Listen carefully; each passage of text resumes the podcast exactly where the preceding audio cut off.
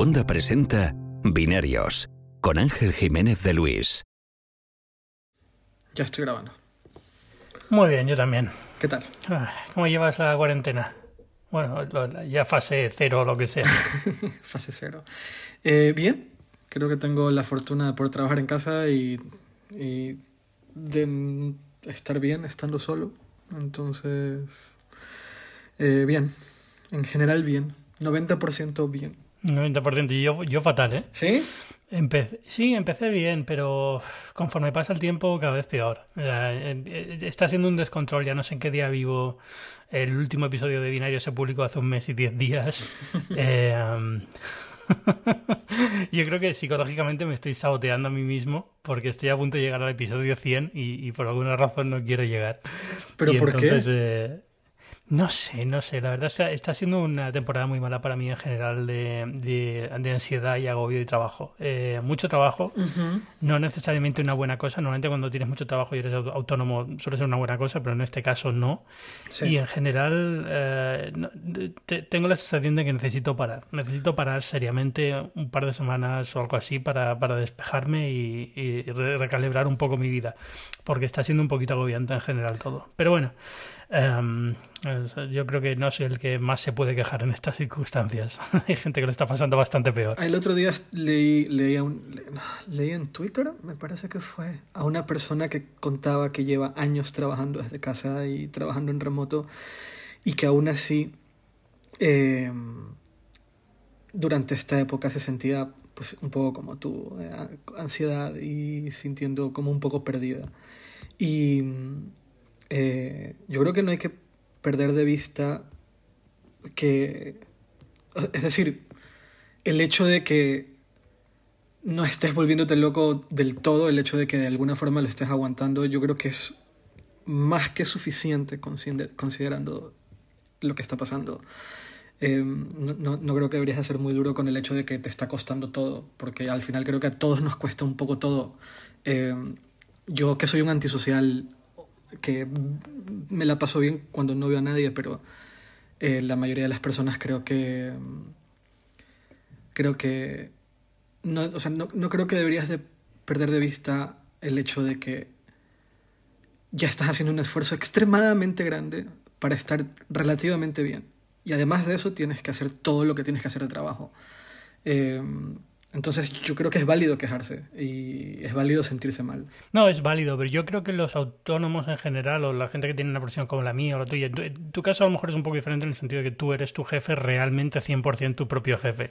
Eh, en mi caso, eh, en- hay una parte de mi negocio que sí, a lo mejor la parte de cuando yo puedo decir que soy mi jefe, Sí. pero en otros, en otros sitios tengo otros clientes, digamos, o así decirlo, que son mis jefes reales a los que, los que tengo que cumplir. Y es, es la parte, tan- no es tanto mía como aceptar que, que soy humano y tengo eh, problemas de ansiedad con todo esto y no puedo rendir al 100%, como el sentir que espero que de la otra parte también se den cuenta de eso. Ojalá. que no es... eh, Ojalá lo detecten. Sí, sí, sí. Pero de todas formas te entiendo. Es, es un poco, una- no sé, es un poco una tontería. Eh, Como tú, llevo toda mi vida trabajando desde, desde casa, o sea, esta situación no es nueva. Lo que sí es nuevo es que toda mi vida yo viajaba mucho y eso sí que me lo han cortado. Y yo creo que en cierto sentido, cuando estaba de viaje, aunque estuviera trabajando, un viaje de trabajo por cualquier razón, servía un poco para desconectar, para socializar. Cumplía esa función que para muchos tiene ir a la oficina todos los días, ¿no? Porque es cuando veía a vosotros, al resto de periodistas de tecnología, cuando hablábamos, cuando estaba más social, cuando podía pasarme un vuelo de 12 horas desconectando de todo y eso lo he perdido. Yo creo que eso puede ser parte de, la- de lo que me está pasando. Pero bueno, Es posible. Es posible. Yo con un poco de suerte Sí. la cosa, la cosa empezará a ir un poco mejor a partir de ahora. No sé.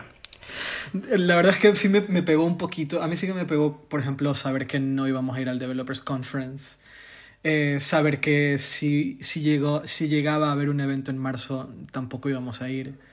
Eh, a mí, tal vez un- una de las, uno de los momentos en que más ansiedad siento es cuando realmente quiero, también como tú, viajar. Y no solo viajar por trabajo, sino viajar, viajar de subirme, subirme al coche e irme X a cualquier lugar. Y no poder tenerlo, debo aceptar que también a mí me genera un poco de... No sé si ansiedad, es probable, probablemente ansiedad, eh, pero sí es como un poco sensación de descontrol, de no saber cuándo voy a poder hacerlo. y sentir que no puedo saber cuándo va a pasar me genera como esta sensación de descontrol que no me gusta. Sí, además no sé si a ti también te pasa que en tu caso como el mío tienes mucha familia que no está contigo en la ciudad o no está contigo en, un sitio al que puedes ir a verlos en breve y sentirte tan desconectado. En mi caso, por ejemplo, es que no sé cuándo voy a poder volver a España a ver a mi familia directamente. O sea, no lo sé. Se supone que en algún momento de este verano, a lo mejor en agosto, no lo sé. Sin pasar 50.000 controles va a ser complicado. Entonces también es un poco ese, ese punto de llevaba una vida muy curiosa en la que pensaba, bueno, vivimos en una época fantástica en la que yo puedo vivir en la otra parte del mundo y sé que en el peor de los casos, o, si necesito ir a ver a mi familia, puedo hacerlo en un día o dos, eh, con una escala o lo que sea. Pero bueno, en general hay mucha disponibilidad y mucha movilidad y vivimos en un mundo globalizado. Y de repente todo esto lo ha cambiado por completo. Y dices, oye, no, a lo mejor me tengo que pasar meses sin ver a mi familia. Tienes toda la razón, no lo, había, no lo había considerado, pero tienes toda la razón. Tú tienes a tu familia acá y estás, estás en Atlanta, por supuesto, sí. Eh, sí, te entiendo, te entiendo. Mm. Así que tú que también tienes parte de familia, en, creo, creo que sigues teniendo familia, ¿no? En América Latina y en... Sí, mi familia en, en, Latinoamérica, la verdad es que hace muchísimos años que no los veo y no tengo mucho contacto, salvo un par de, de primos y así, y un par de tíos. Pero sí que tengo muchos amigos en México, en Ecuador, en, pues, no sé, uno de mis mejores amigos vive en Venezuela, de hecho. Eh, y es duro saber que no los voy a ver durante muchísimo tiempo. Eh, pero bueno, es lo que toca. Ah, fin. Ah, pero bueno. No sé, si, si, es que te digo la verdad es que no tenía ni guion para este programa. Eh, yo creo que son los mejores, los mejores programas los que no tienen hay, un montón de cosas de las que hablar. hay miles. el último programa fue, lo grabé con Nico Rivera sobre, sobre el P40. Fíjate tú, desde entonces. fue antes de mi cumpleaños y todo, y desde entonces Apple ha presentado 50.000 cosas. Eh, la tecnología ha seguido, no tanto como la verdad es que Apple es de las más activas estos días, pero en general ha sabido, hemos seguido teniendo lanzamientos. Así es. Pero, pero no sé. Eh, he visto que has publicado lo de. Pero antes de entrar a hablar del, keyboard, eh, que también he estado yo jugando con él un tiempo. ¿Qué, qué pasa? ¿Qué, qué tal Tesla? Tesla. qué horror. Eh, pues. Qué, buen momento para tener un canal de vídeos de Tesla. intento no, no, meterme tanto en el, en el tema. Con Tesla intento no meterme tanto en el tema de la actualidad de Elon Musk. que da muchísimo juego en el sentido de que hay tanto que hablar de Elon Musk. Em, pero en hipertextual sí que hablamos bastante del tema y mm, eh, pues lo de la fábrica, yo es que no, no, no sé ni qué opinar, en eh, no, sé ni qué opinar, literal, no, sé es muy loco, es muy mm. loco todo. Es muy loco, en general todo Estados Unidos es muy loco con este tema, ¿eh? O sea, ya, ya no solo a nivel eh, federal, que es el Trump y el gobierno de Trump es una locura cómo han reaccionado con todo esto, sino a, nivel local, muchos estados eh, haciendo auténticas barbaridades, una sensación en general de que la gente que no, no tiene, no es, no es un sacrificio, la gente se lo ha tomado como, bueno, una molestia de dos semanas de no poder trabajar y de repente ahora ya todo el mundo quiere volver a abrir todo y quiere estar en todos sitios y se queja porque no puede hacer las cosas es como, Dios mío. Es una locura. Y al mismo tiempo, una sensación de, bueno, pero entonces, ¿por qué no hay un castigo más grande? Es decir, eh, hay, hay, zonas con, con, una gran incidencia de, de COVID, como es Nueva York y tal, pero otros estados como Atlanta que han hecho auténticas barbaridades, como Georgia, eh, que, que, abrieron mucho antes de lo que deberían haber abierto y demás, está bastante estable. Y dices tú, no puede ser. pero, ¿crees que sea un tema de... A ver, yo entiendo que parte de la razón por la cual en, ciertas ciudades con muchísima densidad se suele, se suele acelerar bastante el, contagio. New York es un ejemplo perfecto, Madrid o, Roma em, o Londres. Em, em, pero, ¿qué tanto influye el hecho, el hecho de que en, en Atlanta, por ejemplo, no sé el resto del, del, estado, pero en Atlanta todo el mundo va en coche, por un lado. Y por otro lado, ¿qué tan ciertos o qué tan reales son las cifras que se están liberando o no de contagios y de muertes. Sí, no, hay dos puntos ahí que tienes razón. Primero, es cierto que aquí en general la gente va más en coche, vive más aislada, hay menos eh, menos problemas. Y luego hay otro, otra cuestión muy grande, es que Georgia fue uno de los estados que tuvieron un golpe fuerte al principio de, cuando empezó los contagios en Estados Unidos, pero estaba muy localizado en la zona suroeste del estado, en unas residencias de ancianos y demás. Y entonces Atlanta como ciudad en sí ya de por sí es bastante aislada, pero además no tiene tantos casos como se parece, como parece que tenía. ¿no? Entonces está eh, todo el estado de Georgia está en torno a unos, estamos están registrando 50 muertes al día, una cosa así, que hombre, son 50 muertes al día, no es una tontería, pero, pero es para la cantidad de gente que vive aquí y el, y el hecho de ser Estados Unidos y demás, pues está bastante controlado y no, no, se dispara, no se ha disparado a pesar de que ya se puede hacer una vida, pues no 100% normal, pero casi normal, es decir, eh, restaurantes y tal tienen tienen restricciones, salas de cine tienen restricciones, pero en general el resto del estado está abierto para unos negocios muy normales, haciendo su vida normal y demás. O sea que es, es, sorprendente eh, que no haya más casos, lo cual, oye, es, buena cosa, me alegro, pero al mismo tiempo es como es, es, descorazonador para la gente que se ha pasado en una, en una, en una situación de cuarentena muy fuerte como ha pasado en Madrid y, y, en cierto modo tengo esa sensación de ser el, el, el síndrome del superviviente, ¿no? Este del, de que pienso que no, es justo que yo no haya sufrido como el resto de la gente que a mi alrededor ha sufrido, ¿no? Me siento como un impostor en ese sentido. Pero bueno.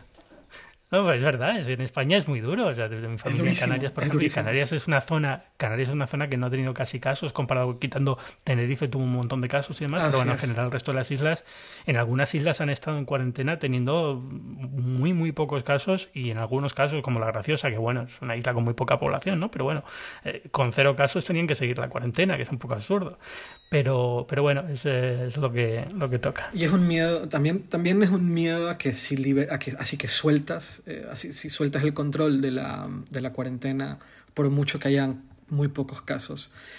A ver, también es, es, fácil hablar de esto mirando hacia atrás, ¿no? Si tú miras hacia atrás dices, vale, aquí tal vez fue demasiado duro, acá, acá no tanto.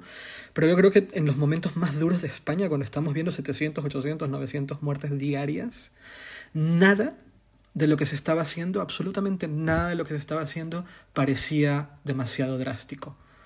Em, cuando veías esas cifras, cuando veías el hoy han muerto 800, ayer han muerto 800, antes de ayer 700, nada parecía drástico. Em, y también había como un miedo tremendo, y, yo, que, yo, que estaba acá eh, yo que estoy acá en Madrid, había un miedo tremendo, una sensación como de paranoia de Em, en qué momento me toca a mí o en qué momento le toca a alguien muy cercano. Em, y cualquier situación en la cual se libere un poquito la, las restricciones, eh, causar que suba ese número mucho más o que más personas terminen contagiadas o muertas por algún tipo de descuido. Gran parte de la razón por la cual en España y en Italia el, el, los contagios aumentaron de la manera en que aumentaron es por descuidos. Eh, y había como ese miedo. Ahora las cosas acá se sienten muy distintas. El, mensaje del gobierno es, está cambiando. La, sociedad se siente un poco más tranquila, pero eh, yo el día, la, la, semana 3, cuando las cosas estaban en el peor momento, eh, yo sacaba a Pixie a la calle y me esperaba a las 2 de la mañana para no cruzarme con nadie. O sea, llegué a ese punto de paranoia, de sentir que me podía tocar. Y, y según yo al final yo, terminé contagiado. Tal, vez no lo pasé, tuve ciertos síntomas nada más, pero no, no, no, no, lo, o sea, no tuve todos los síntomas que suelen tener las personas que tienen coronavirus. También por mi edad no me toca duro. Pero, por ejemplo, mi, mi madre sí que estuvo contagiada y sí que estuvo en un punto, no decir que es súper grave, pero pues mi miedo a que ella terminara en el hospital y que si pasaba algo peor, yo no la iba a poder volver a ver justificaba prácticamente cualquier acción, por muy paranoica o por muy severa que sea, eh, porque este país estaba cayendo a pedazos. Eh, yo, yo, a mí, debo aceptar que a mí me, me, me, me, choca mucho ver cómo en Estados Unidos se están abriendo negocios, la gente lo está, lo, lo está pasando normal, hay estas protestas desde lo, desde lo normal hasta lo ultra ridículo, como la gente está que se ponía a hacer flexiones frente, afuera de un, de un, de un gimnasio. Eh, Pero... Eso para los que estén escuchando y no lo sepan, en Florida un grupo de gente me protestó porque no sabían los gimnasios poniendo a hacer el gimnasio delante del gimnasio. ¿no? como, bueno, pues gracias por darnos el motivo por el cual no hace falta ir a este gimnasio. Es muy fuerte. Eh, pero desde acá eso se ve un poco duro. Se ve como, wow, que... que mm, y, me pasa con México. México un poco es lo mismo. En México yo creo que hay una severa falta de reporte de, números reales. Entonces, lo que se ve del, país, un país de 120 millones de habitantes, donde ha muerto en, teoría tan poca gente, no tiene sentido. Pero me, me apena porque eh, termina sufriendo gente que no debería sufrir por, eh, por, acciones de personas que no terminan de entender la gravedad del asunto. Sí, yo no sé si lo de Tesla se enmarca un poco ahí también, ¿no? Es decir, el, eh, la, eh, he visto varios casos ¿no? de, de, personas que no son tontos. O sea, Elon Musk, se pueden decir muchas cosas de Elon Musk, pero que sea tonto no es una de ellas. Es un tío muy brillante y como él otros muchos que están reaccionando de una forma completamente ilógica, algo que es evidente, ¿no? Sobre cómo se transmite esta enfermedad, lo que pasa, como intentando, no sé, eh, no sé si es un, un, tema de personalidad, que este tipo de personalidades suelen tomarse muy mal, no tener el control de la situación o no poder entenderlo, y entonces tienden a, a sobrecompensar de alguna forma, pero, pero me sorprendió mucho cómo, lo, cómo, cómo, reaccionó, porque es un tío que de verdad, o sea, es, eh, cuando empezaba todo esto te lo podías tomar, bueno, lo seguías y veías lo que decía y decías, bueno, es está tomando una postura muy lógica, muy centrada en razonamientos muy, muy, muy lógicos, teniendo en cuenta que no sabemos todavía lo que es este virus, que es lo que mucha gente no entiende. ¿Por qué se cometieron tantos errores? Bueno, porque al principio pensábamos que se modelaba como la gripe y conforme ha ido avanzando hemos dado cuenta de que no es una gripe, ¿no? Así es. Pero, pero bueno, hasta cierto punto era lógico la forma que tenía de actuar y de pensar y de hablar. Y en algún punto de todo esto, del proceso, cuando el resto de la sociedad empezó a darse cuenta de que la cosa era más seria y había que tomar otra serie de medidas, él siguió por su camino muy raro y ha llegado a este punto, ¿no? De desconexión completa con la realidad en el que cada vez se parece una caricatura más de sí mismo, ¿no? Cada vez que habla. Pero... Pero no sé, también entiendo también su postura, es decir, entiendo la postura, no la de los de, más de, bueno, es que hay que abrir porque Tesla, sino el hecho de, oye, si yo en el, en el estado donde estoy, teóricamente, puedo trabajar, mi empresa está considerada una empresa que tiene que poder abrir y no me dejan abrir, no tienes porque el condado decide que yo no puedo abrir, no tiene sentido. Es decir, la, gobernación o el, gobierno del, Estado ha dicho que sí. ¿Por qué tiene que venir el condado a decirme que no? Entonces, bueno, puedo eh, entender esa parte. Yo también, es el único punto en el cual eh, puedo justificar a Musk en el, eh, lo que acabas de decir. Es decir, el Estado lo ha permitido. ¿Por qué no puedo yo abrir? Puedo entender la desesperación de Musk y puedo entender que en algún momento, me imagino yo que ve proyecciones de números, dice, un mes más de no, de no fabricar un solo coche nos va a llevar a la ruina o lo que sea. Pero todo lo que hay alrededor de sus opiniones sobre la libertad de, de la sociedad o de la, de la, ciudadanía, sobre la cuarentena y cómo se ha tomado el hecho de, de, la, de la cuarentena impuesta y todo lo que ha dicho en Twitter, sobre todo cuando empieza a tuitear pseudociencia. Sí, es, es preocupante. Cuando empieza a justificar acciones, es, es, eso es lo que a mí me Sí, es lo que a mí me, me, me, me duele. Eh, me duele, me duele, no me duele, no me duele. Estoy, estoy exagerando. Me, me molesta. ¿Te molesta? Imagino que te molesta. A mí, a mí me molesta también porque es una persona que normalmente admiro, no admiro en el sentido de Dios mío, los más, mírame y quiéreme, sino admiro como un tío que que, ha logrado cosas. De hecho, este mes era el mes de más. Este mes, en, en unos días, lanzan el, el SpaceX, lanza el, el, dragón, la cápsula de dragón con tripulación, que es la leche. O sea, eso es, histórico para nuestra generación. O sea, es, era un mes para estarte callado y disfrutar del trabajo que has hecho durante todos estos años. Acaba de tener un hijo. acaba de tener un hijo, que tenga un nombre muy raro, no deja de ser su hijo. Es un, es un tema, es un tema importante. Y, no sé, pero, pero como que está realmente ido. O sea, está realmente en una situación de. Pero puede ser eso, ¿eh? Perfectamente puede ser. Hay gente que reacciona de millones de formas diferentes ante crisis, de ansiedades y demás. Y hay gente que reacciona así, eh, se vuelve loca y se vuelve loca igual que yo me vuelvo eh, antisocial o, tú te dedicas a hacer otras cosas. Yo qué sé, es una forma de, de, de, de, decir, de, copar, de... Sí, de reaccionar, de reaccionar, sí, sí, sí. El coping, que dicen aquí, el coping mechanism. exacto. Sí, exacto. Sí, sí, sí, sí. Entonces es, es no sé, es, es, un poco frustrante verlo en esas porque dices, pero y lo, te lo cuenta el otro día en Twitter, ¿no? Al final dices, mira, como, como tú, que a ti te gusta evidentemente el Tesla, has descubierto que es una pasión que te, ha surgido, ¿no? Es que te has comprado el coche y lo entiendo perfectamente. Ojalá pudiera estar en el mismo barco si pudiera comprarme un, Tesla.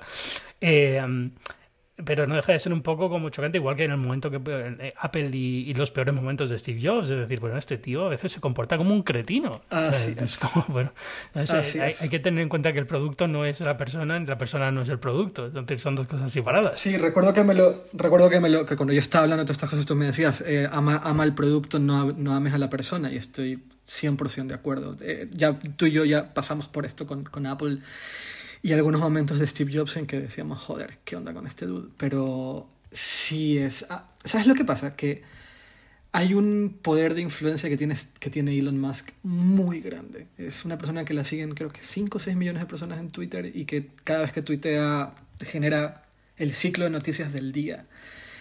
Y empezar a tuitear pseudociencia, empezar a tuitear cosas que se han demostrado más allá de cualquier duda que, es falso, eso me parece que si quieres llevar a tu empresa a la ruina, bienvenido sea, pero el tuitear pseudociencia y poner en peligro la vida de mucha gente por hacer un punto, a mí me, eso, me, eso me preocupa bastante.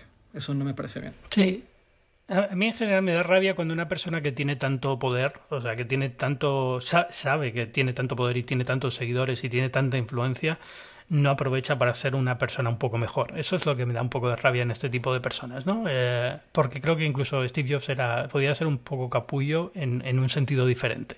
No era en este sentido. Eh, no, y, Steve Jobs tenía su, su punto de, de, cienciología, no iba a decir cienciología, no, exactamente, de pseudociencias y demás. Así es. Pero nunca hubiera nunca hubiera entrado en este, en este debate. O sea, nunca hubiera, se hubiera puesto en este nivel, yo creo. Incluso con Twitter de por medio, que él nunca vivió Twitter. Pero bueno, incluso con Twitter de por medio, nunca hubiera llegado a este nivel, creo. Yo también creo que nunca hubiese llegado y al final todas esas decisiones pseudocientíficas las tomaba hacia adentro.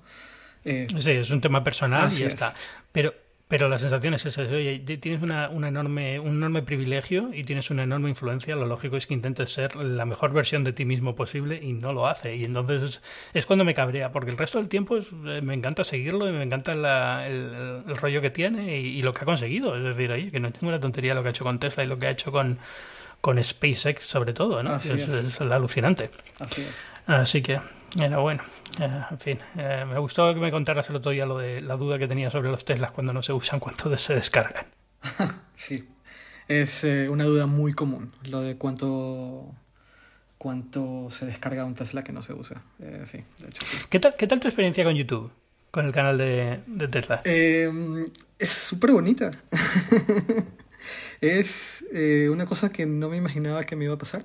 de, de que lo empecé por un como un pensamiento en plan, bueno, vamos a contar una experiencia y tal vez esto no llegue a mucho y tal vez em, tal vez tenga unos cuantos miles de views por video donde cuento mis tonterías con el Model 3. Pero se ha convertido como en una nueva, no sé cómo decirlo, es como una especie de startup nueva para mí. Es eh, como mi segunda gran startup. Bueno, no es gran, es pequeñito, el canal tiene 12.000 seguidores nada más. Pero, em, pero está creciendo mucho. Em, he visto como un poco mirando métricas y comparando con otros canales que, que, recién tienen un año, eh, hablando con gente que sabe mucho más de esto, como Víctor, Víctor Abarca, em, y algunas otras personas que me han, que han estado ayudándome. Ceci Saya, que es, es, una youtuber bastante popular que trabaja en hipertextual y produce el canal. Eh, eh, pues mirando un poco las métricas y la, y la evolución del canal, está funcionando sorprendentemente bien. Entonces yo lo que hice fue, inicialmente el canal era como algo que estaba dentro de hipertextual y lo que hicimos fue como sacarlo, darle una vida propia y tener que tenga su propia, su propio, sus propios momentos, sus propios procesos, eh, que se grabe completamente fuera de hipertextual, que se haga completamente fuera de hipertextual y que viva por sí mismo y a ver qué tal. Y eso para mí ha sido, eso para mí es como tener ahora tener dos trabajos. Yo la mayoría de mis videos los grabo los fines de semana o los grabo los lunes por la mañana. Eh, y está funcionando. Bueno, de hecho esa es la razón por la cual yo no he entrado en depresión durante la, cuarentena. O sea, esa, esa, es literalmente la razón. O sea, yo, yo cuando, cuando, entré a esta casa para no salir dije, ok, o, o, o entro en una depresión terrible porque yo soy muy propenso a la depresión, o me obsesiono con algo. Tengo que encontrar algo que me obsesione mucho y con lo cual pueda dedicar la mayor cantidad de mi tiempo. Y ha sido el canal de YouTube. Ha sido en particular mejorar la calidad del canal de YouTube. Em, y es interesante que lo que te estoy diciendo, ah, lo que te voy a decir ahora, yo estoy seguro que Víctor ya te lo ha dicho a ti porque muchas veces has mencionado que Víctor te insiste de que empieces un canal de YouTube. Y estoy seguro que a muchas personas lo que voy a decir a continuación le parece ultra obvio. Pero hay una relación muy distinta con la audiencia cuando te ven la cara.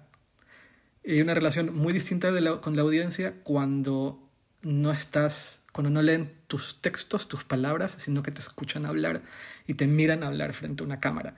Em, es una relación muy distinta que yo desconocía por completo, salvo casos muy particulares, y que, y que me ha cambiado por completo la percepción de muchas cosas sobre comunicación, sobre, sobre YouTube en sí mismo, sobre el esfuerzo de, de, montar un canal y, y, hacer que funcione para bien o, bien o un poco bien, eh, la manera en la, que, en la cual la gente te, te, concibe, o sea, esta, esta persona que está en una pantalla y que le voy a dedicar 15 minutos al, a la semana.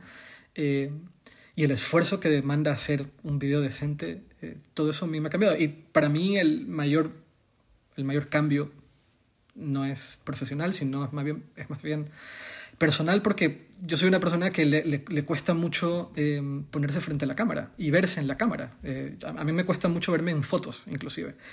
Eh, entonces era como un reto en el sentido de salir de una zona de confort completa, no, no, no lo nada profesional, es totalmente personal. Eh, era, vale, a mí me cuesta mucho tomarme una, o sea, yo no me tomaba fotos, yo no me tomo fotos.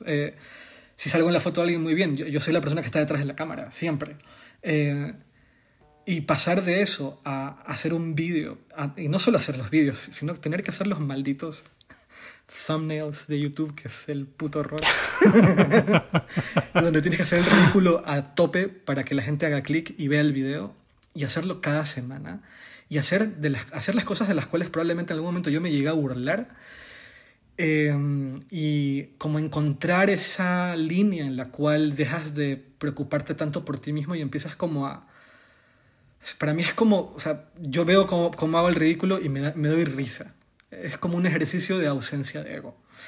En el proceso de, en el proceso de aceptar quién eres de verdad, porque te vas a ver porque para editar un vídeo y para revisar el vídeo y para publicarlo tienes que verlo tres, cuatro veces hasta que realmente digas, vale, ahora sí lo puedo publicar.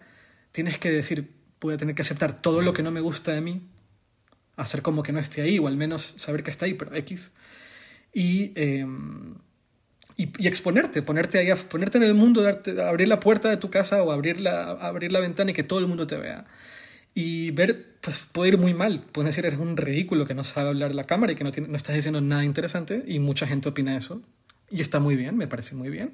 Y hay un, porcentaje de personas que dicen, oye, me gusta lo que haces, me gusta cómo haces tus vídeos, me gusta lo que dices, dame más. Eh, ese para mí, eso, todo esto último que te digo, de, de, este como enfrentamiento a mí mismo, para mí ese ha sido lo más valioso del canal de YouTube. Lo cual me ha hecho sentirme mejor, o sea, literal, sentirme un poco mejor conmigo mismo, me ha hecho más sociable, eh, me ha hecho aceptar cosas que antes me daba vergüenza de mí mismo, mi forma de hablar a veces me da un poco de vergüenza. Eh, yo llegaba a sentir esta vergüenza de, de, esta mala manía que tengo de tener que recurrir a palabras en inglés para hablar. Eh, hmm. muchas cosas Cuéntame de mí... más de esto. A mí muchas cosas de estas me dan mucha vergüenza. Yo, yo, yo, yo, yo, yo de pequeño era una persona muy tímida, entonces el, el salir y el socializar para mí ya era un, una, una, un reto muy grande. Y ahora tener que ponerme frente a la cámara y hablar y no sentirme que hago el mayor ridículo de mi vida, aunque lo haga, y que no me importe, que sobre todo eso, que no me importe, para mí eso ha sido en realidad lo más bonito de empezar un canal de YouTube. Eh, y va bien, va sorprendentemente bien. Es mejor de lo que yo me hubiese esperado. Yo tenía dos objetivos a cumplir al año, los sentía inalcanzables y los cumplí a los 10 meses. Eh, y eso es muy bonito. También es verdad que yo estoy to tocando un tema que es relativamente poco competido. Eh, eh, si hubiese montado un canal de tecnología, pues mi competencia ya entra, mi competencia es Víctor Abarca para empezar, hubiese sido Víctor Abarca para empezar, y Víctor, es a Víctor no se le puede competir, Víctor está, demasiado, está en un nivel demasiado alto y, y, admirable, pero tengo la suerte de entrar en un mundo en el cual está relativamente poco competido, que es coches eléctricos y Tesla. Eh, tengo la suerte de entender algunas cosas sobre comunicación y sobre cómo contar por, por, hipertextual o cómo vender el canal por hipertextual. Eh, pero dicho todo esto, es súper bonito y deberías de hacerlo. O sea, este consejo que te da, te da Víctor todo el tiempo es algo que yo haría, que si yo fuera tú, a ver, a ver tu, tu, tu, discurso ahora me ayuda mucho. Es decir, porque yo creo que tú y yo teníamos problemas similares en ese sentido. ¿no? Yo también tengo un problema grave de cuando no me gusta verme a mí mismo, no me siento cómodo, no creo que comunique bien. Eh, creo que la mejor versión de mí mismo es la que doy cuando escribo, más que cuando hablo incluso en este programa o cuando estoy delante de un vídeo. Alguna vez he hecho algún vídeo, pero en general no, soy, no estoy contento con el resultado. Y, mm, entonces tengo esa, barrera grande de, empezar. Y luego yo creo que esto es algo que le pasa a todo el mundo, la idea de no quiero empezar si no puedo eh, garantizar que vaya a poder hacerlo bien continuamente y con una cierta eh, asiduidad, con un sitio donde grabar que sea bueno. Y yo creo que eso al final acaba siendo más una excusa que una razón, ¿no? Es decir, acabas, acabas diciendo no estoy, no estoy preparado hasta que nunca estás preparado, ¿no? Como nunca empiezas.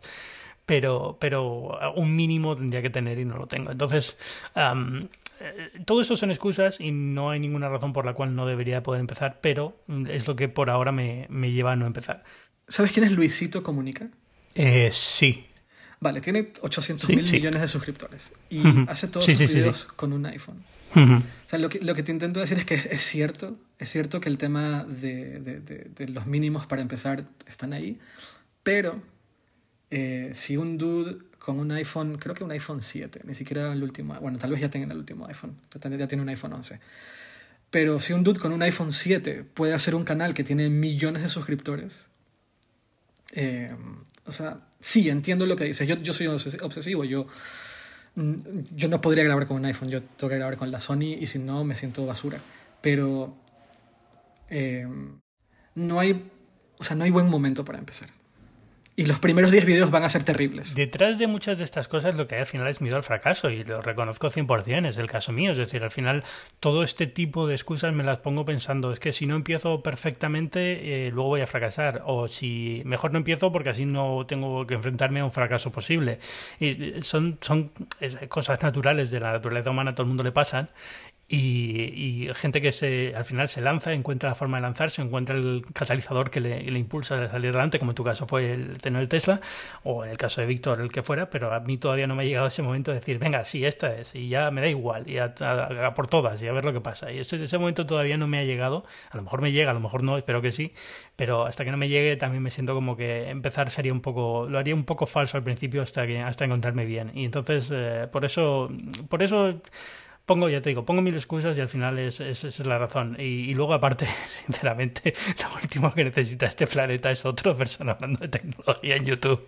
Pero, pero joder, tú, tú, tú estás en otro lugar, tú estás como en otro planeta, desde una posición de, de, de opinión y, y, de la manera de ver la tecnología. Tú estás como completamente en otro planeta. Más bien creo que hace falta más gente como tú en YouTube que cuente las cosas. Te, te lo agradezco, te lo agradezco y puedo entenderlo, pero ya, pero la, cuestión yo creo que es, eh, que es ahí también es eso, ¿no? Es decir, que pueda, que, pueda, que pueda contar las cosas bien, no sé si lo haría bien. Pero bueno, eh, no, no, quiero indagar mucho en esto porque al final acaba siendo más un tema de terapia mía un, que un, tema real. Porque si sigo, si sigo rascando, vamos, a salir aquí las razones reales y no dejan de ser un tema de imagen propia, de, de, vergüenza y de cosas así que al final eh, tienen difícil solución en un podcast. al final es, es, un tema que tengo que, yo mismo y mis demonios, ¿no? Tengo que luchar contra ellos. Te entiendo, te entiendo yo he estado ahí también. Mm. Pero, pero me encanta lo que has hecho con el, con el canal tuyo y me encanta. Me, me, resulta curioso que no lo consideres parte de hipertextual. Porque yo siempre lo considero como, bueno, es algo, ya, ya no, pero bueno, que me, parece curioso que hayas dado esa evolución, ¿no? decir, bueno, pues ya no quiero que tenga que ver con lo otro que hago, sino que sea una cosa independiente. Sí, creo que, creo que de, de, si que, a ver, por un lado está muy bien que sea parte de, que, que, estuviese siendo parte de hipertextual, porque eh, ocupas recursos de la empresa para, para, para, montar un canal, pero es verdad que por otro lado el canal en sí mismo no tiene nada de imagen de hipertextual más allá del hecho de que yo, lo, yo estoy al frente. Y quería, o sea, por, al final hipertextual es mío y es mi bebé y demás, pero de alguna forma quería encontrar, quería, quería explorar el lenguaje propio del canal sin hipertextual y ver a dónde me llevaba ver si me llevaba a un lugar diferente o no eh, y ver por qué. Y como yo llevo 15 años con hipertextual, eh, para mí era también muy importante encontrar algo nuevo que hacer a nivel profesional. Una de las cosas que me pasaba a mí con los, con los años era el miedo tremendo que yo tenía a no volver a hacer algo que... mi miedo era, ¿podré volver a hacer algo que sea mínimamente exitoso, mínimamente decente, o hipertextual es, el único, es lo único que voy a hacer en mi vida. Entonces necesitaba también, por sanidad mental, entender si yo soy capaz de montar otra cosa. Al final el canal de YouTube también está, es, comunicación y demás, pero yo necesitaba buscar una forma en la cual eh, pudiese responder esa, esa pregunta. ¿Puedo hacer algo más que, que no sea hipertextual? ¿Puedo ir por otro lado y me funcionará. Entonces por eso decidí separar, separar caminos. Eh, eso, esa es la razón. No, no, ninguna es más válida que la otra. Simplemente creo que era intentar buscar una metodología un poco distinta a lo que yo, llevaba, yo llevo haciendo durante tantos años. Eso es todo. ¿Y, ¿Y esa es la razón por la que tampoco te plantearías hacer algo de tecnología? ¿Tiene que ser solamente vehículo eléctrico en este caso? Sí, eh, de hecho mucho de lo que yo he estado aprendiendo del canal de YouTube personal lo estamos empezando a aplicar en el canal de YouTube de hipertextual. Por ejemplo, eh, hemos, con el iPhone SE publicamos tres vídeos, los tres vídeos los hice yo. Eh, y han funcionado. Bueno, ¿qué te parece el iPhone SE? me, me, gusta mucho. Digo, porque la, audiencia, la audiencia que está aquí. Está esperando eh, esa respuesta. Está diciendo que 36 minutos de programa y este tío todavía no ha hablado de, tecnología. me gusta mucho el iPhone SE a ti. Pues si te digo la verdad, todavía no lo he tocado. ¿Cómo? No, no he podido tocarlo todavía, no he podido hacer prueba del iPhone, no he podido tenerlo. Le he pedido a Apple eh, uno de prueba. Al final yo creo que sinceramente lo voy a comprar y se acabó para probarlo porque no tiene sentido para algo que es tan barato eh, esperar tanto tiempo. Y siempre le puedo dar salida con algún familiar. pero, pero, pero eh, sobre el papel me encanta, me parece genial. Eh, eh, no he querido acercarme a un Apple Store, que sería la opción B, para, ver, para verlo en la mano y demás, pero, pero no he podido acercarme por ahora y ahora que están abiertas tampoco es que me apetezca especialmente irme a un centro comercial a, de acuerdo. a ver el iPhone. a mí me gusta mucho, a mí me parece un súper teléfono y justo el otro día leí una cosa que me era como, claro, por supuesto, el iPhone más barato es más rápido que el, que el Android más caro. Sí, y es, no, no, muy fuerte. Eso es muy fuerte. Eh, claro, o sea, es, genial en ese sentido. Es decir, es que la, telefonía este año se ha quedado muy rara. Primero porque ya era un mercado en declive en general para todos los fabricantes y, y en general estaba como muy gastado el mercado. Entonces, eh, luego la gama media empezó a encarecerse bastante eh, muchos fabricantes de Android están ya en precios que eran parecidos a los del iPhone 11 eh, y entonces que llegue este y rompe de un puñetazo en la mesa y de repente se convierte en una alternativa incluso a mucha gente que hasta ahora decía no, un iPhone ni de broma es muy caro pues es la leche y que lo haga con unas prestaciones que te van a durar cinco años que creo que lo comenté en algún momento eh, grabé un podcast con, ah, con Pedro Aznar y lo, y lo comentamos ¿no? es decir que, que te vaya a durar todo ese tiempo es una barbaridad es tremendo considerando el precio y considerando que la mayoría de las personas que suelen adquirir productos que están en el rango de los 350, 500 dólares euros, están acostumbrados a tener un dispositivo que no les dura más de 2-3 años, que empiezan con problemas de actualización de sistema operativo después de 2-3 años, em, y que se cae a pedazos después de 2-3 años. Es que es, un poco así. Em, para mí esa es la, clave del iPhone SE. Eh, ver tanta gente que consideraba inviable tener un iPhone y de repente, oye, no está mal, no es buen, es buen precio, tiene el último procesador, el mismo procesador que tiene el iPhone, el iPhone 11 y el iPhone 11, el iPhone 11 Pro. Eh, yo no voy a tener problemas nunca de actualización del sistema operativo porque es, es Apple y tengo acceso al ecosistema que antes no tenía. Eh, es, es, es, tremendo, es tremendo y, y, a mí me encanta, me parece un súper teléfono. Graba video, mira, graba video en 4K a 60 cuadros por segundo y en, eh, con estabilización óptica y cuesta menos de 500 euros. O sea, es muy fuerte. Es muy fuerte. Lo, del vídeo se ha convertido ya en una cosa que no merece la pena ni comparar, porque en general es bastante malo en Android. En general. O sea, pensemos lo que costaba una cámara que tenía. Que, una cámara capaz de grabar video de 4K a 60 cuadros por segundo. No, y no 60 cuadros por segundo durante dos minutos, sino 60 cuadros por segundo el tiempo que quieras y con estabilización óptica. Solo una cámara que haga eso ya es cara. El hecho de tener eso en un iPhone y que te cueste lo que te cuesta para mí es, es tremendo, es tremendo. Sí, y una cámara muy consistente de fotos, ya no de vídeo, consistente, que es buena, que da buenos resultados en general. Quiere decir que sí que habrá alguna cámara mejor por ahí, que a lo mejor tienes alguna escena en la que otro teléfono te lo hace mejor, pero en general es una cámara muy consistente, que funciona muy bien. También por el precio que tiene está fantástico. Eh, 50.000 cosas. Al final yo creo que es, un teléfono que si hubiera este sido un año normal, estaríamos alucinados más todavía con, lo que, ha sido el lanzamiento de este. Eh, como es un año un poco raro, pues bueno, a ver qué pasa, ¿no? Eh, evidentemente va, va a pesar en ventas hasta que la economía recupere un poco, pero bueno, en general yo creo que es un golpe en la mesa importante. Yo imagino que va a ser el, teléfono más, más vendido en, en, en Navidades, en diciembre. Eh, va a ser como, Puede ser, sí. Como el regalo de Navidad, el iPhone SE. Eh, este era el teléfono que tú y yo debíamos haber visto en un evento en Cupertino, pero no sucedió. Eh, y claro, si hubiese sido un evento y si las cosas estuviesen en la normalidad, este teléfono sería, o sea, estaríamos hablando del teléfono mucho más como como otras cosas de Apple. Pero a mí me parece un súper teléfono. Me gusta que sea pequeño. Eh, me gusta. Me, me, parece un, me parece que es un súper, súper producto. Y eh, tal vez la audiencia que escucha este podcast no es la audiencia ideal en el sentido de hablar demasiado bien del teléfono porque siempre están pensando como en la última, en la última tecnología. Sí, hay, también un problema de eso y en general lo encuentras ¿no? en, los blogs de tecnología, donde son las eh, publicaciones de tecnología, donde el tipo de usuario tiende a ser más prosumer o le gustan más los teléfonos de última generación y tal, pues evidentemente este teléfono queda un poco en saco roto. como voy, ¿por qué no tiene no sé qué? ¿Por qué le falta esta característica? ¿Por qué? Y dices, mira, tío, es, desesperante. Este teléfono, al, al, 90% de la gente que compra un teléfono tiene lo que le interesa y es lo que único le preocupa. O sea, el resto, el resto de las características te preocupan a ti y a mí y a poquitos más. Exactamente. Eh, entonces, se vuelve, pero eso es eh, parte del, de lo tedioso que se vuelve en las publicaciones de tecnología en general. Sí, yo creo. Sí, lamentablemente, eh, sí.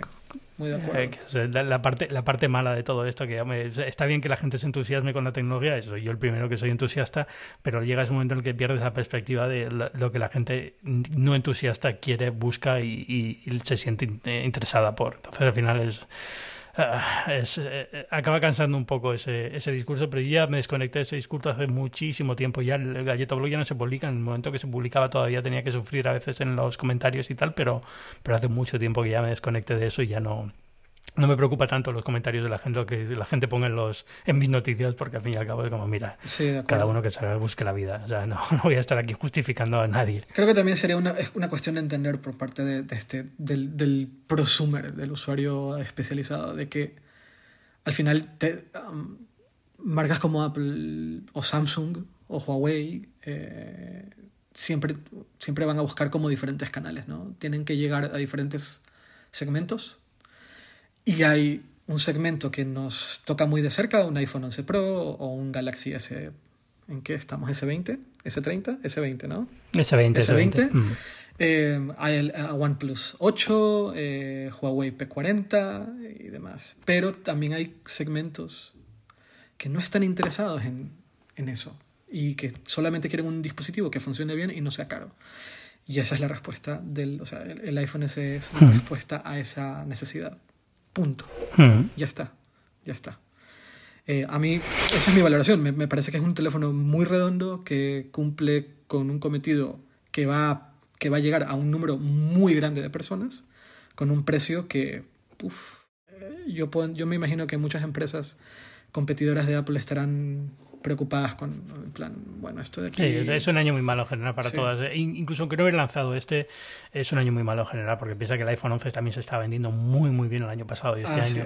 Entonces, es, al final, este va a comerle un poco de ese mercado, de a lo mejor de teléfono de empresa, que las empresas tienen que comprar mil teléfonos y entonces van al más barato, ¿no? Yo se lo lleva este, este teléfono ahora, pero en general ya estaba haciendo bastante daño el otro. O sea que al final uh, Samsung, eh, Xiaomi, todas estas empresas en la gama media estaban ya sufriendo bastante y, se nota cada vez más. Y están lanzando estos teléfonos que ahora son mucho más caros y tienen muchas más prestaciones, pero que realmente tienen un público muy pequeño y les va a doler. Esta semana hemos visto las. Por fin se ha sabido, ¿no? un poco así de.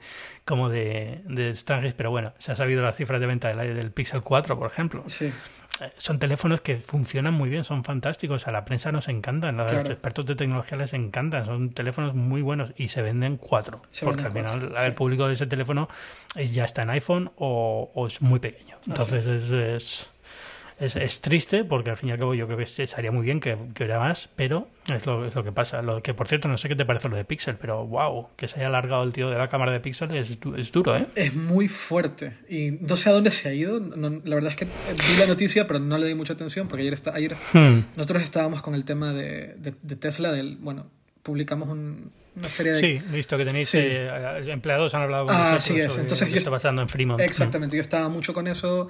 Estaba con la, entrevista esta que publicamos también a Esther Hare eh, y, en fin, estaba con estas cosas. Entonces vi que la persona encargada del, de la cámara del Pixel, que es un maldito genio, eh, se ha ido, pero no sé a dónde se ha ido y no sé por qué se ha ido, pero, me, es muy duro. Por ahora no se sabe dónde se ha ido. No sé si se ha ido a Microsoft o está por ahí digamos, en el aire esperando que alguien le haga una oferta buena, pero en general se ha ido. Se fue en, se fue en marzo y se fue a malas, por lo visto, que es la ah, parte. El chisme es este. es decir, eh, hubo un, eh, las malas ventas del Pixel y algunos problemas que hubo antes del lanzamiento con la batería y tal, pues eh, el equipo digamos que empezó a fragmentarse y el jefe de producto de Pixel se largó y este se ha alargado.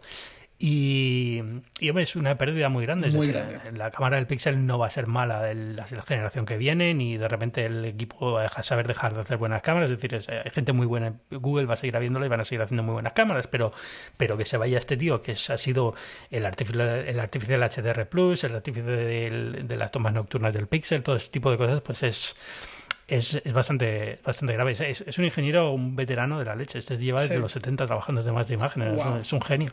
Tú estabas en la sesión, tú estabas en, el, en, el, en, el, en la sesión en Apple cuando la persona, no recuerdo el puesto que tenía, pero que nos dijo que él que él consideraba que la calidad del pixel era muy buena. Tú estabas ahí, ¿verdad? ni, ni, ni yo estaba ni tú estabas. ¿Cómo que no? Nadie estaba en esa sesión. Nadie. Tú Sabes perfectamente que no podemos hablar de esa sesión. Ah, no se puede hablar de eso. da igual, ha pasado ya mucho tiempo. Pero sí, sí, sí. Em, ¿No se puede hablar de lo que se dice dentro? Sí se puede, ¿no? Eh, no, es off the record todo. Ah, eh, cuando tenemos esas sesiones toda la razón. No pasa nada, es decir, son off the record en ese momento. Vale, vale, vale, Da igual, un poco igual que hablemos ahora de eso. Eh, pero sí, es, es es, eh, es, es, cierto, es decir, al final, hay que decir, esta gente no es tonta, es decir, eh, y, de la misma forma que sabes perfectamente lo, el, la cantidad de trabajo que va detrás de la cámara del iPhone, como para luego tener que aguantar los, los fotógrafos aficionados a que porque mira aquí esta foto del Pixel que no sé qué, dices tú, tío, sabes lo que está, esta gente está jugando a un nivel que tú ni siquiera te acercas, o sea, eh, son muy buenos en general, son tanto muy este buenos. de Pixel como el equipo de Apple son espectaculares, lo buenos que son en, en su trabajo. Es mi, es mi momento favorito de las sesiones del iPhone, cuando hablamos con ellos. Eh, a mí me da mucha rabia que no podamos hablar de ellas, porque, ¿sabes? Porque primero sacamos una información súper valiosa que podemos decir muy de forma muy velada, ¿no? Y, y sin atribuir a nadie y sin decir de dónde vienen y por qué y por qué son importantes, pero nos dan detalles que son realmente muy buenos sobre fotografía nocturna con el iPhone, por ejemplo, y aprendí un montón en esa sesión. Sí, sí, sí. Entonces, eh, es eh, bueno es, parte de, las decisiones que toma Apple y que toma Google porque Google hace las mismas cosas tampoco sea una cosa de Apple solo y, al final es lo que tienes que eh, bueno pues sacas lo que el partido que le puedes sacar a ver es como estas últimas semanas con lo del COVID, lo de la, app de trazabilidad de Google y Apple, sí. Eh, yo también he estado en varias sesiones eh, off the record sobre la app de trazabilidad. Sí puedo decir que he estado en las sesiones, lo que no puedo decir es lo que no puedo atribuir a nadie. Okay eh, lo, lo, que he aprendido. No puedo decir, este ingeniero de Apple me ha dicho esto, si puedo contarte lo que yo aprendí de esa De acuerdo, sí. Y, y, y este, un nivel de o, de, o de, Google, era, era, una sesión conjunta, uh -huh. pero realmente el nivel que tienen es, es, de otro planeta. O sea, aprendes tanto en esas cosas que dices, Dios mío, sí. me queda por, por, saber. Y es lo que he hecho de menos de WWDC y de Google I.O. Es que eran, eran conferencias en las que aprendías a un nivel muy diferente al que estás acostumbrado cuando eres prensa, que está todo como muy filtrado por el PR, por el departamento de PR y demás. ¿no? Estás con el ingeniero que te explica el detalle del por qué, de cómo han llegado a esta decisión y demás. Y también tener, pues tener el acceso, poder resolver dudas en el momento, poder hacer una pregunta que de repente te saca un montón de información que no esperabas que estuviese ahí. Eh. Y la experiencia en sí misma, claro. Yo, yo, a mí me, a mí me, me pega no, no, ir al WWDC este año. ¿eh? Me pega bastante. Ya, yeah. Ya, es, es, bastante bueno, lo haremos online a ver qué pasa. Sí. El build también empieza la semana que viene. Sí.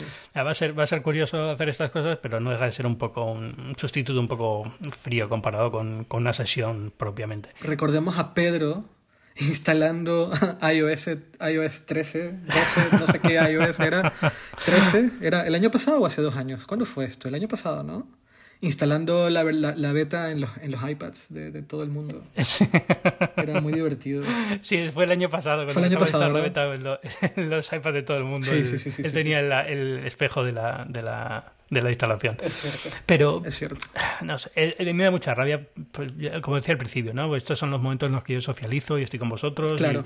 Y, y casi si me apuras los momentos en los que hablo español últimamente, porque ya es que ni siquiera normalmente en mi vida diaria hablo español, con lo cual a veces me va muchas veces, por eso hablo muchas, meto muchos anglicismos cuando hablo aquí en el podcast, porque sí. no estoy acostumbrado ya casi nada. Entonces estos son momentos en los que de verdad me benefician mucho. Claro. Y me da mucha rabia, me da mucha rabia perderlo, pero bueno. Volverá. Eh, a ver, David David sí al menos va a haber, no es como I.O. que se ha cancelado por completo. Es yeah. decir, aquí al menos tenemos un radio edición que sea virtual, que también tendrá, tendrá su gracia y tendrá su, su punto. Sí, sí, a ver, qué, a ver cómo lo qué anuncian y cómo lo anuncian. Que han, han, dicho que va a haber una, va a haber una keynote, pero a ver qué, qué, qué, qué onda. Sí, es, es, un año, es un año muy bueno para Apple, es decir, a pesar del, del virus hay unos lanzamientos brutales. Claro, el, claro. el, iPhone SE es uno, pero bueno, tenemos ya por fin la renovación de todos los eh, MacBook Pro con el teclado nuevo, el E13 Así que ha salido hace poco que no sé si has podido probarlo. No, yo eso tampoco he podido probarlo. Yo lo mismo, estoy en la lista de espera para ver sí. si me dejan uno de prueba. Pero sí, yo estoy ahí también. yo estoy ahí también.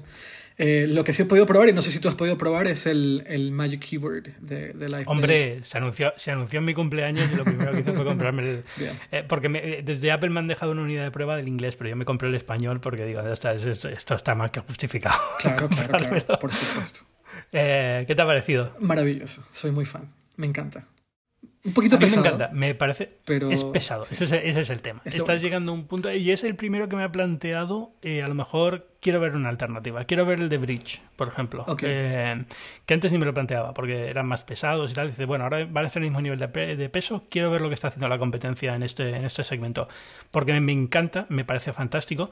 El problema que tengo es que normalmente yo usaba el iPad Pro uh -huh. cuando viajaba. Es decir, sí. en el momento en el que más usaba. Durante mucho tiempo fue mi único ordenador, para así decirlo. Es, Tenía lo un, recuerdo. un MacBook Air muy antiguo, pero siempre hacía todo en el, en el iPad Pro. Y ahora ya que tengo un MacBook Pro, pues eh, ha, pasado más a un segundo plano y, y, sobre todo era un ordenador de viaje. Y claro, como no estoy viajando, pues ya lo uso menos. Pero el teclado me encanta, me parece que funciona de maravilla. Le he hecho en falta que se incline un poquito más, a lo mejor un par de grados más. Ok. Que, el, que cuando ponga en los muslos se mantenga un poquito más estable, es mejor que el anterior, pero todavía le falta un poquito, yo creo. Y, y, quitando eso es, es, fantástico, es justo lo que pedía y es todo, tiene todo lo que quiero y el soporte para el ratón está genial. Tremendo. Al, al final es, tremendo, tremendo. es genial. Sí. Eh, el problema que me encuentro con esto es que la gente vuelve a preguntar lo de siempre. Soy bueno, ¿y por qué entonces eh, ya se puede usar como un sustituto en un ordenador? Y para mí la respuesta siempre es no, es decir, es, es diferente. Esto es un iPad con teclado y un, y un ratón y aunque cada vez se parece más a un MacBook, no va a ser nunca un MacBook no intenta ser eso eh, y se usa diferente. Y entonces cuando mucha gente me dice, bueno, entonces ¿me puedo comprar esto en vez de un Mac? Puedes, pero a lo mejor no es lo que necesitas tú, depende claro. de tu caso en concreto y no es exactamente una solución fácil, no es una respuesta única para todo tipo de usuarios. Así entonces es.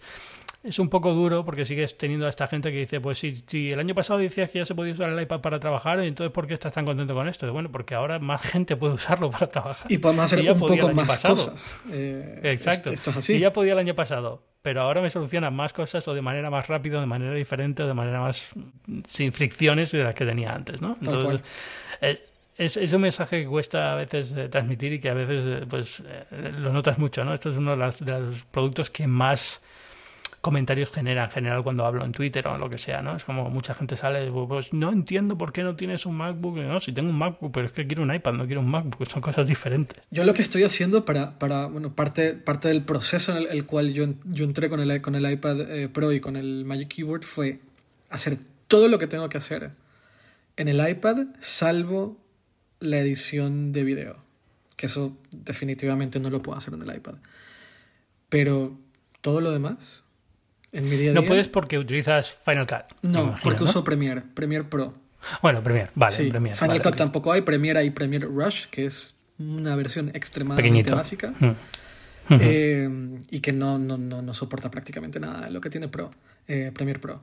Pero escribir, eh, abrir tablas de Excel, abrir Google Docs, abrir todo lo que tenga que ver con hipertextual, prácticamente todo lo que tenga que ver con hipertextual, diría que el 99% ya, lo he estado haciendo en el iPad sin ningún problema. Ya no es el...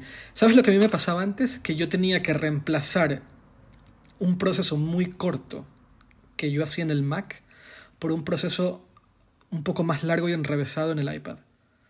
Y ya no. Eso ya no existe. Si yo necesito usar el ratón o el, o el- o el trackpad, está ahí. Hay cosas que definitivamente se pueden hacer mucho mejor en la pantalla táctil, mucho mejor. Editar una foto en la pantalla tá- táctil es increíble. Eh, editar texto con la pantalla táctil para mí era terrible. Ahora lo puedo hacer con el trackpad y lo hago inmediata, lo hago tan rápido como en el. Mac.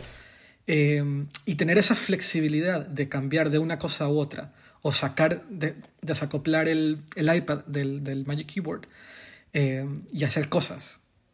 Y cuando necesito volver a escribir, simplemente la acoplo y sigo escribiendo. Me parece increíble, increíble. Me de verdad, me siento en el futuro. Es como, ah, ok, esto es lo que. Esto es lo que significa tener un dispositivo que, de cierta forma, de una manera muy curiosa, es modular, en el sentido de que yo, yo acoplo un módulo o lo desacoplo dependiendo de lo que necesite hacer. Eh, y que me da posibilidades de hacer muchas más cosas de lo que yo podía hacer con un portátil, porque con un portátil no puedo desacoplar el, el iPad, tomar una foto a un documento que necesito en ese momento escanear y no tengo un escáner en casa. Lo hago en literalmente 20 segundos. Simplemente pongo la página en el, en el, en el escritorio, desacoplo el iPad, tomo la foto y lo vuelvo a acoplar. Y ya, tengo, ya, tengo el ya lo he escaneado. Eso, eso no lo puedo hacer con un Mac. Punto. Eso no se puede hacer con un Mac. Eh, y así puedo dar 38.000 ejemplos de cosas que definitivamente en un iPad se hace mucho mejor. Si lo piensas como eso, como un producto que ya no, que puede hacer un montón de cosas eh, y que se puede adaptar, entre comillas, a diferentes situaciones. Si quiero trabajar como un portátil, trabajo como un portátil, pero no siempre voy a querer trabajar como un portátil. A veces quiero anotar, a veces quiero editar una foto, a veces quiero ver una película. Eh, y y lo, lo desacoplo y cargo la, la, la tablet en, en- en mano. A veces estoy mirando un video mientras cocino, pues no, no necesito llevarme el teclado, no me lo llevo. Eh, eso me parece increíble. Tengo que reconocer que una de las mejores cosas de este teclado es precisamente que lo puedo usar como base de apoyo para la cocina. También, sí, yo, yo no, lo, yo no suelo encanta. hacerlo. Yo, yo, yo lo que suelo es sacarlo y llevármelo a la cocina y, y ponerlo, en- bueno, Hmm. tengo un lugar ahí donde lo puedo la poner. mesa, Sí, ya está. Eh. Eh, pero me parece increíble. Pero sí, te entiendo. Sí. Sí, yo- pero yo encuentro que una de las frustraciones de los últimos años para mí ha sido comunicar esta idea, ¿no? Es esta sensación de cómo, cómo, cómo transmito esta idea de lo que yo estoy sintiendo al usar un iPad no es lo mismo que siento al usar un ordenador y esto tiene que tener alguna forma de, de- de poderse concretar en algo, ¿no? Y siempre me ha costado mucho hacerlo entender y hacer que la gente lo entienda y creo que hasta que la gente no lo prueba y le encaja el iPad Pro en su forma de trabajo no lo entiende. De acuerdo. Que por eso es importante que venga el Magic Keyboard porque entonces ya empieza a encajar en la forma de trabajar de más gente y más gente entiende este concepto. Pero es complicado, no es un concepto fácil de, de hacer, eh, de transmitir a la gente y cuando la gente no lo entiende piensa que les estás engañando. Dice, bueno, que tú eres tonto, tú te, te gusta el iPad porque es de Apple, pero realmente lo que quieres es un ordenador. Y es como, no, tengo un ordenador, pero no es eso lo que quiero. Sí, estoy, estoy completamente de acuerdo y me pasa un poco lo mismo. También creo que es importante el hecho de que el soporte de, de ratón trackpad no es exclusivo al iPad Pro y no es exclusivo al Magic Keyboard. Tien- hay un montón de iPads que lo tienen. Y eso, da- eso sí. es, es tremendo.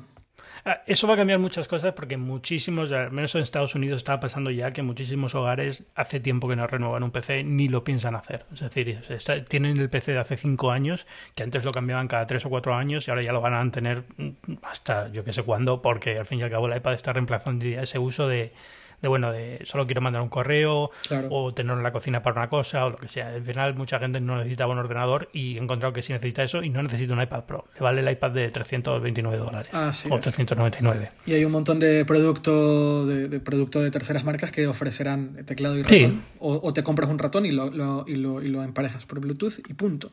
No hay más. Que de hecho muchas veces yo cuando me siento en el escritorio a trabajar, en vez de usar el trackpad del Magic Keyboard, emparejo un, ratón de Apple que lo tengo aquí y, uso el teclado del Magic Keyboard, pero uso el ratón, eh, que también me resulta bastante cómodo. Eh, pero el hecho de tener ese, ese grado de flexibilidad para hacer cosas nuevas o viejas me parece increíble. Me encanta. Sí, no, a mí también. Yo creo que estoy súper contento con él. De hecho, vamos, eh, te digo, si es que lo compré nada más anunciarse. ni, ni esperé un segundo.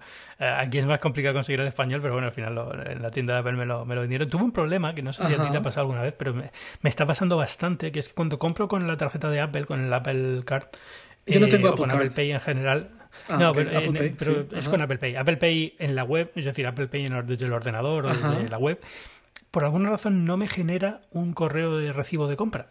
Eh, no sé por qué, me ha pasado ya con tres comercios diferentes y uno de ellos Apple, que no debería fallar en eso, ¿no? ¿Pero no es un tema de redirección a tu mail, a tu correo? Yo creo que es que cuando pagas con la huella y pasa automáticamente los datos del shipment address y todo esto, en algún momento hay algo que no pasa un correo electrónico. Y entonces no sé a quién le llega el correo electrónico con la confirmación de la compra, pero a mí no me llega. Con lo cual estuve una semana que no sabía si me iba a llegar o no el, el, track, el Magic Keyboard y me llegó. Qué loco eso. No tenía ni idea. Eh, como en la tarjeta aparece el pago como pendiente hasta que recién el envío, pues tampoco sé si, ha pasado o no ha pasado. Entonces, no, es un poco, es un poco extraño. me salió la confirmación de que había comprado bien en la web, pero ya últimamente yo no soy de los que imprime la página web de confirmación, sino que bueno, ya me llegaron un correo diciéndome todo esto, ¿no? Claro. Y, y por alguna razón, justo con el Apple Car me ha pasado ya tres veces en, en el último mes muy extraño. No sé si es algo que yo tengo mal configurado porque no es el, no es el comportamiento que te esperas. ¿no? esto, esto estará muy, muy estudiado. Imagino que es algo que yo tengo mal configurado, no es algo de, de un bug de, del Apple Card. Pero, pero vamos, me ha pasado y ya te digo, fue un poquito de, de, ansiedad. Digo, me va a llegar, no me va a llegar, no me va a llegar. Y al final me llegó, o sea que bien. ¿Y qué tal el Apple Card? Estoy encantado con ella. ¿Sí? Eh, Quitando que ahora me doy cuenta la cantidad de dinero que gasto, pero casi, prefiero no saberlo. Ahora lo veo más rápido y más fácil. Es como, Dios mío, de verdad he gastado tanto el último mes.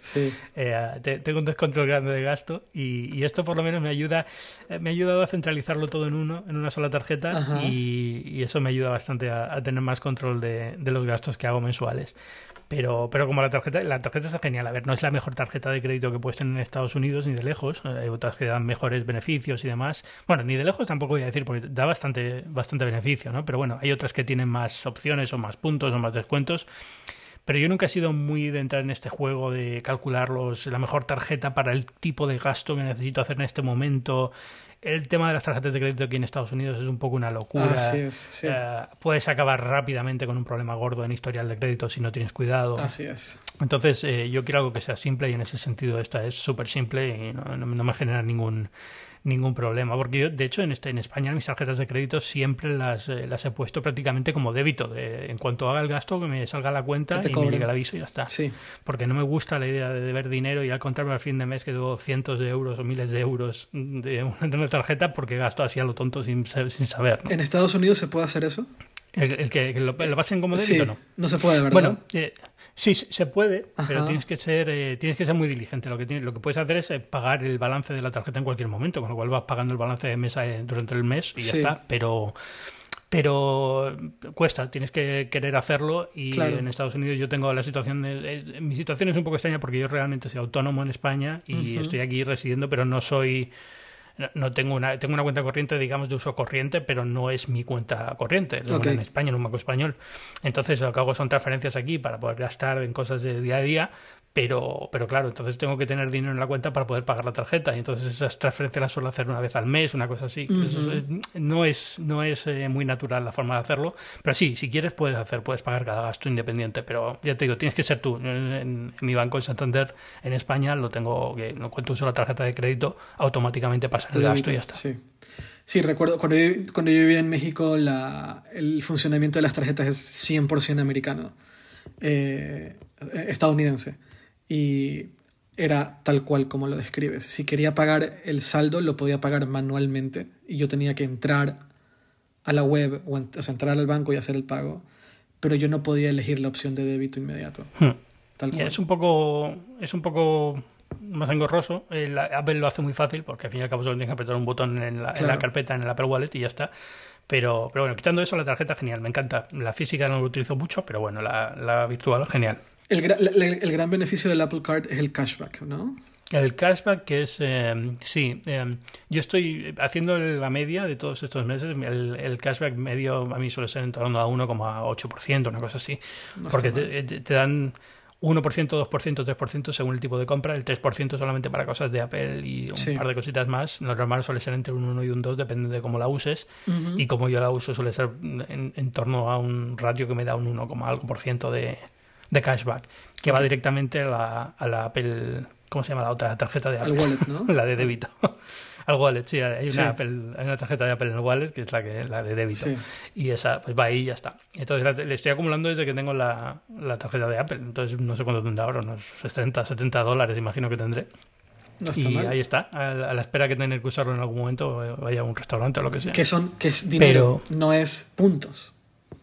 Eso también es importante. Es, directamente dinero, exacto. Sí, sí, que también Es, y, es todos los días. Es decir, cada día se te suma lo que hayas gastado ese día. Claro. No tienes que. Otras tarjetas en Estados Unidos, pues a lo mejor es al mes o si te hacen un balance y te dan puntos y entonces si quieres dinero tienes que decir quiero que estos puntos se transformen en dinero y aunque sea la misma cantidad pero es más engorroso digamos ¿no? intentan intentan que nunca tengas una idea muy clara de que puedes conseguir dinero sino que lo cambies por servicios o, viajes hoteles cosas así porque es lo que a ellos les beneficia más claro. ¿Mm? sí sí sí, sí, eh, no en el sentido la, la, Apple la Apple Car está súper bien pensada y es muy pro consumidor más que pro empresa. Es decir yo creo que Apple si quisieran hacer una tarjeta de crédito que le diese beneficios lo podría hacer de una manera muy diferente. La ha hecho de tal forma que es realmente eh, una buena herramienta para el consumidor en cuanto a que, por ejemplo, ahora con el COVID, todos los, todos los meses me llega un aviso, oye, si tienes problemas para pagar el balance de este mes por culpa del COVID, eh, pulsa aquí y hacemos automáticamente la transferencia de balance al mes siguiente sin ningún tipo de interés.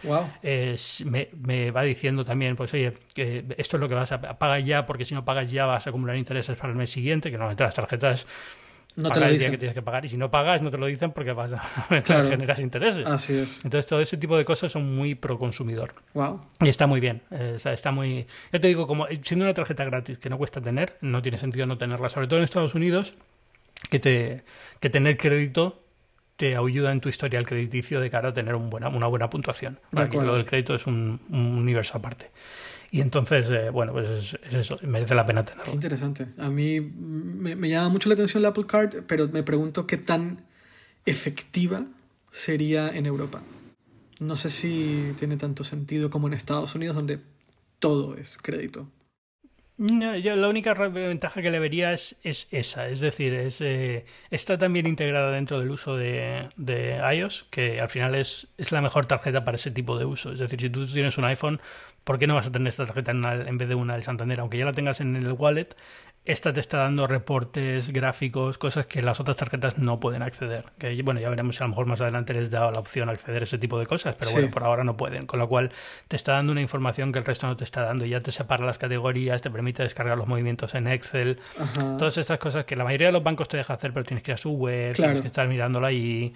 Eh, lo de las categorías no siempre funciona muy allá. en el caso de Apple está muy bien implementado porque tiene la localización en el teléfono cuando haces una compra en el comercio. Eh, son, son cosas así que, que, al final acaban haciendo que merezca la pena y que me fío más de Apple que del banco mío para que me guarde los datos de forma segura y no los utilice para luego mandarme publicidad de lo que sea. De acuerdo, de acuerdo. Pues qué interesante. Yo le, le tengo muchas ganas a, la, a la Apple Card. Me encantaría probarla. En algún momento me planteé buscar una forma de conseguirla en Estados Unidos. Tengo una cuenta en Estados Unidos, entonces me la planteé, pero creo que era demasiado. Es, es, complicado porque tienes que tener un tienes que tener un número de seguridad ah, social. Sí, Social Security Number es, es, verdad, es cierto. si no es, es una no es que no puedas, eh, puedes hacerlo, pero requiere una consulta en persona con alguien que te ayude del proceso, el explicarle el por qué necesitas una tarjeta de crédito no teniendo un número de seguridad social. Eh, es, acaba siendo un poco una, una locura. el, número de tarjeta, el número de seguridad social en Estados Unidos no te lo dan si no eres un, un visado que permita tenerlo, con lo cual es para extranjeros es un poco complicado. Se puede hacer, ¿eh? no, es, no es imposible, pero requiere un poquito más de, trabajo. Sí, sí, sí. Recuerdo haber leído un poco al respecto y decidí que no era buena idea. Ya me, me esperaría que llegue a Europa si llega. Ojalá. Eh, bueno, eh, no quiero tampoco quitarte mucho más tiempo, tío. No me quitas tiempo. no tengo nada que hacer. Estoy en cuarentena, no hago nada en mi casa. Si quieres hablar de más cosas, venga. No, no, no, porque ya también quería dejarlo en una hora y llevamos ya una hora y pico. Vale, yo creo que ya con, con, esto, no sé si hay algún tema más así de, tecnología que quieras hablar. ¿Algún tema más de tecnología? que te llamado la atención durante los últimos, durante los últimos días. ¿Él? Durante el último mes y medio que no has grabado Durante el último mes y medio que no haya comprado, sí. Eh, ¿Viste que, que Apple ha comprado Next VR? Sí. No la conocía. Yo tampoco. ahora que veo, no, ahora que veo el logo sí me suena. Ajá. Tiene un logo muy noventero, ¿eh? Muy, muy noventero, sí. Es cierto. No, Pero... tampoco ha pasado mucho más. Creo que, creo que, creo que hemos, hemos estado viviendo un mundo de Apple y de Tesla. Apple por cosas buenas y Tesla por cosas no tan buenas, en realidad. no, estaba haciéndole un repaso rápido a la, a la página de hipertextual a ver si veía algún tema así interesante de, los que hablar. Y tenía muchos temas interesantes, pero nada que vea así que hay que tratar urgentemente en binarios esta semana. Nada, nada. Eh, bueno, lo de Twitter, que ha permitido que todos los trabajadores eh, trabajen de forma remota. Esto me hace mucha gracia porque es un debate que como para mí es tan natural lo de trabajar desde casa. Ya, sí, estoy de acuerdo. Sí.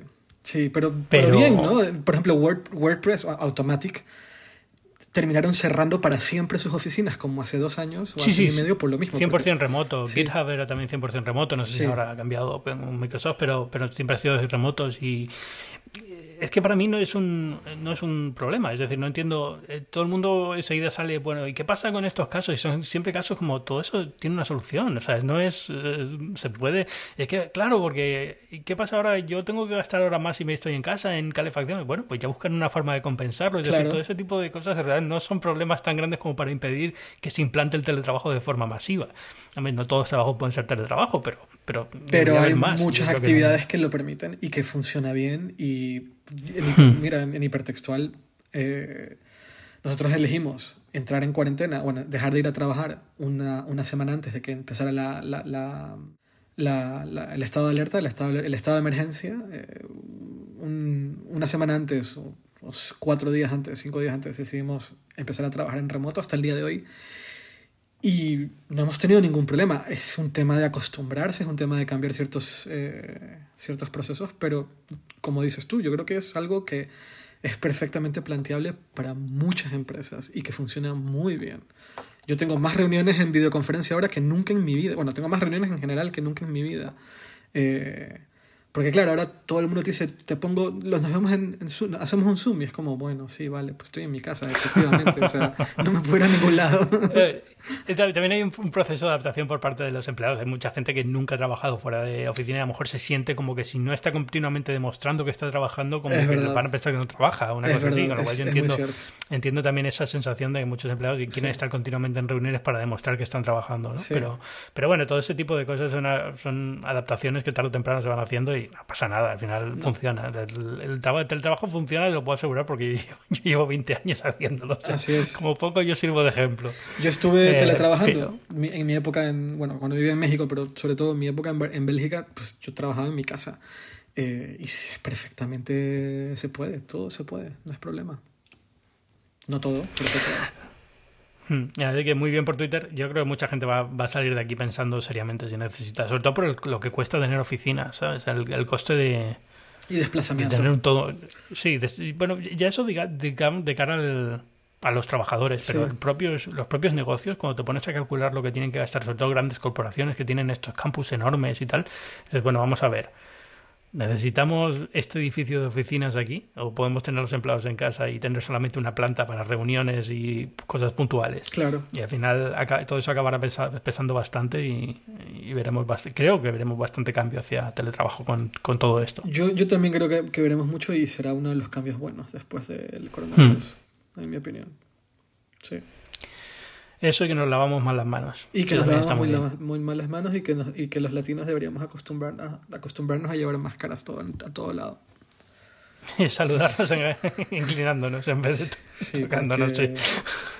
Tenemos esta, esta como necesidad de tocarnos que, que tal vez no hace falta. y aquí, yo creo que aquí tú y yo estamos en sintonía. Somos un poco sociales en ese sentido. ¿eh? ni nos toquen, ni nos besen, ni nos... Tú y yo una vez nos subimos a un tren desde San José hasta San Francisco que duró dos horas y hablamos cero. Y ah, estábamos extremadamente cómodos el uno con el otro. Ah, sin hablarnos. Me encanta. No, yo, creo que la razón de la que somos buenos amigos es por estas cosas. Yo, de verdad, soy los mejores amigos que tengo son gente con la que puedo estar en silencio durante horas en el mismo sitio. Y no se quejan, no hay ningún problema, no hay ningún drama. Nos entendemos perfecto. No hay que hablar. No hay que hablar. No hay que hablar. No hay por qué hablar. Y perfecto. Sí, completamente de acuerdo. Lo decimos dos personas que han estado hablando durante una hora y 14 minutos seguidas. Pero bueno. había que hablar. Eduardo Arcos, youtuber, eh, ahora. Qué horror. Fundador de Hipertextual. Eh, muchas gracias por venir a Binarios. Muchas gracias por invitarme. ¿Te lo puedes creer? Bueno, yo estuve en, el primer Binarios de la segunda temporada, una cosa así, no me acuerdo. Sí, sí. ¿Ahí sí, ves? Eh, sí, sí, sí, Alex Barrega fue el que estuvo en el primero de la primera temporada. A ver, las temporadas en Binarios son como muy aleatorias, no hay ningún tipo de, razón para que existan porque realmente no ha habido nunca una regularidad y de hecho si me pongo a hacer la división del número de semanas que lleva emitiendo seminarios por el número de episodios emitidos me da hasta vergüenza porque más que semanal es mensual, casi seguro que es mensual el programa. Entonces, bueno. Antes pues, cambiabas el logo en cada temporada, ya no. Pero hubo una época en que cambiabas el logo cada... ¿sí? ¿Sabes lo que quiero hacer? Quiero llegar a 100, parar, porque voy a parar un tiempo. Eh, y cuando regrese en otoño con logo nuevo y a ver si me lo planteo ya como algo más regular, porque empieza a ser un poco eh, insultante para la audiencia que los trate tan mal y, que una semana no grabe, la otra tampoco. En este caso, esta, estas últimas de verdad que ha sido porque ha sido una, una locura de mes de trabajo y de, y de, deadlines y cosas que tenía que cumplir y no, no, doy, no doy abasto. Todos lo entendemos. Así que... además es importante que la audiencia te eche de menos. Eso también, la parte buena es esa, que consigo que la gente me eche de menos y me empiece a preguntar, ¿dónde está el siguiente binario? ¿Cuándo está el siguiente binario? Ahí está, Pero bueno. Claro. pues muchísimas gracias por venir, ¿vale? A ti por la invitación. Venga, un abrazo. Abrazos.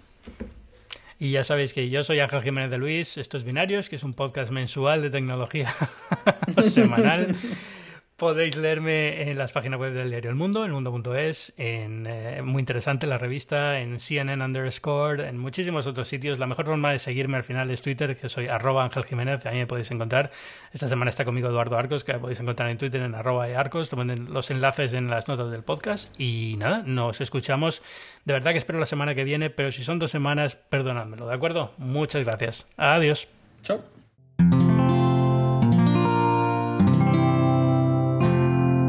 Puedes escuchar más capítulos de este podcast y de todos los que pertenecen a la comunidad Cuonda en cuonda.com.